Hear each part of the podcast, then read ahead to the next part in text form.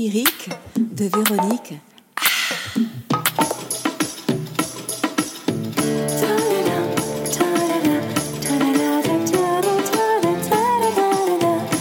Aujourd'hui, au Barrio Show, nous recevons un invité de marque, Tai Chris, Marhaban, qui se trouve être un lion de premier décan, avoir des origines algériennes de par son papa et grec de sa maman. Χαίρομαι πολύ. Με λένε η Βερονίκη, είμαι Ιταλογαλίδα και αγαπάω τόσο πολύ την Ελλάδα. Και ξέρεις, έχω πάρα πολύ ενδιαφέρον για το ρόλερ. Θα δεις. Enchantée, je m'appelle Véronique, je suis franco-italienne, j'adore la Grèce et tu vas voir, je suis passionnée de roller. Ty Chris est né en 1975. Mais mince, il est plus âgé que moi.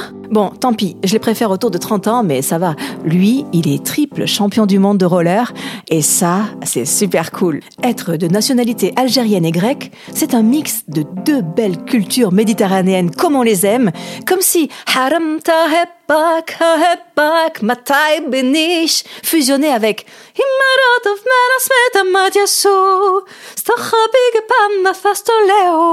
Un cocktail explosif. C'est vrai que le mot roller évoque tout de suite les États-Unis, California, Los Angeles, Elsa et Glenn Medeiros. Un roman d'amitié qui s'élance comme un oiseau. Pas une histoire d'amour vacances qui finit dans l'eau. Or, mesdames, ce grand athlète a découvert le patin roulette sur l'esplanade du Trocadéro, ici, à Paris. Puis il a appris des figures de plus en plus acrobatiques. Mais j'avoue que ce qui m'a sidéré, c'est son saut dans le vide en roller depuis une plateforme située au premier étage de la Tour Eiffel. Moi qui suis adepte de jeux acrobatiques, j'avoue que là, j'en suis restée bouche bée. C'est le record du monde du saut dans le vide. Sincharitiria Cristo Figurez-vous que Ty Chris est inspiré, comme moi, par les monuments parisiens. Et après la Tour Eiffel, il a osé le Sacré-Cœur et a réalisé un nouveau record du monde sur une longueur de 29 mètres et un dénivelé de 16 degrés. J'en déduis que le lion qu'il est aime briller de mille feux. D'ailleurs, il a défilé pour le Salon du Chocolat. Imaginez un bel homme, oui, bon, on peut le dire, défilant à moitié nu, cachant juste le nécessaire pour désirer sauvagement le dévêtir, recouvert de magnifiques pièces uniques en chocolat à déguster, à croquer et à lécher à l'infini. Et vous connaissez, monsieur Barrio, ma passion pour le chocolat. Bon allez, trêve de gourmandise, je suis censée aujourd'hui faire une chronique sur les femmes et le sport. J'ai grandi en Ariège quelques années où les filles jouaient au rugby d'office. En basket de ville, évidemment, contre des garçons en crampons. Un bel apprentissage de ce qu'est l'égalité. Historiquement, ce n'est que depuis 1970 que la mixité dans le sport de haut niveau est née et que, par exemple, les femmes sont autorisées de jouer au football. Le sport féminin de haut niveau existe, mais il est moins médiatique. Ça ne représente que 20% de part de marché qui dit moins médiatique dit aussi moins de moyens et effectivement le sport féminin progresse mais les inégalités financières perdurent puisque les sportives sont beaucoup moins payées que les sportifs. Par exemple au foot, le montant des primes par match est dix fois moins élevé que celui des joueurs.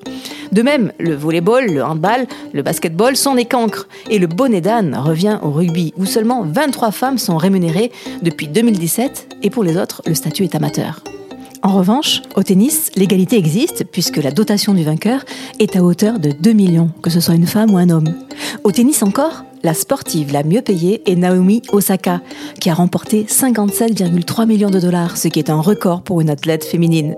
Je constate que notre société exprime une réelle volonté de progresser et de faire progresser les mentalités. Et désormais, le 24 janvier est la journée internationale du sport féminin. Youpi Attention, nous revenons de très très loin. Rendez-vous compte qu'en 1900, les femmes n'étaient que 2,2% à participer aux Jeux olympiques, tandis qu'en 2016, à Rio de Janeiro, un nouveau record de participation féminine a été battu avec 45% de femmes.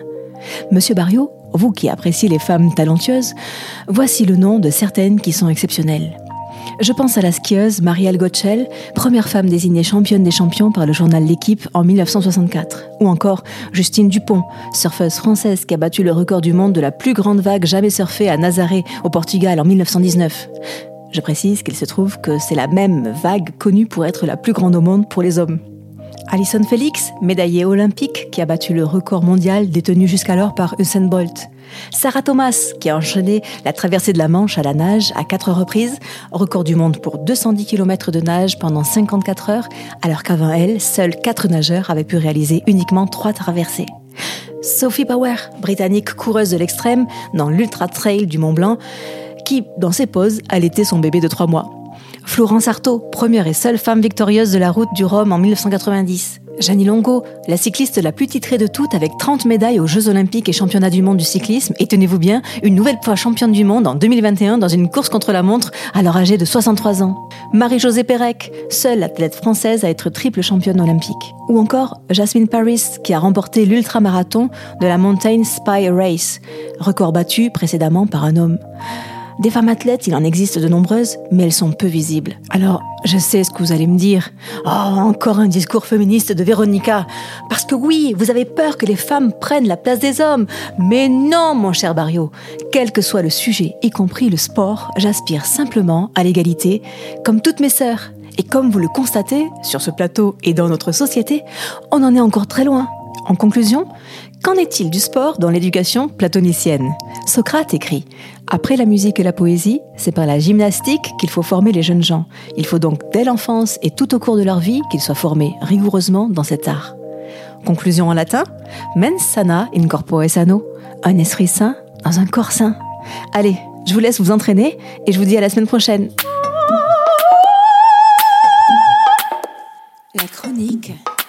Lyrique, de Véronique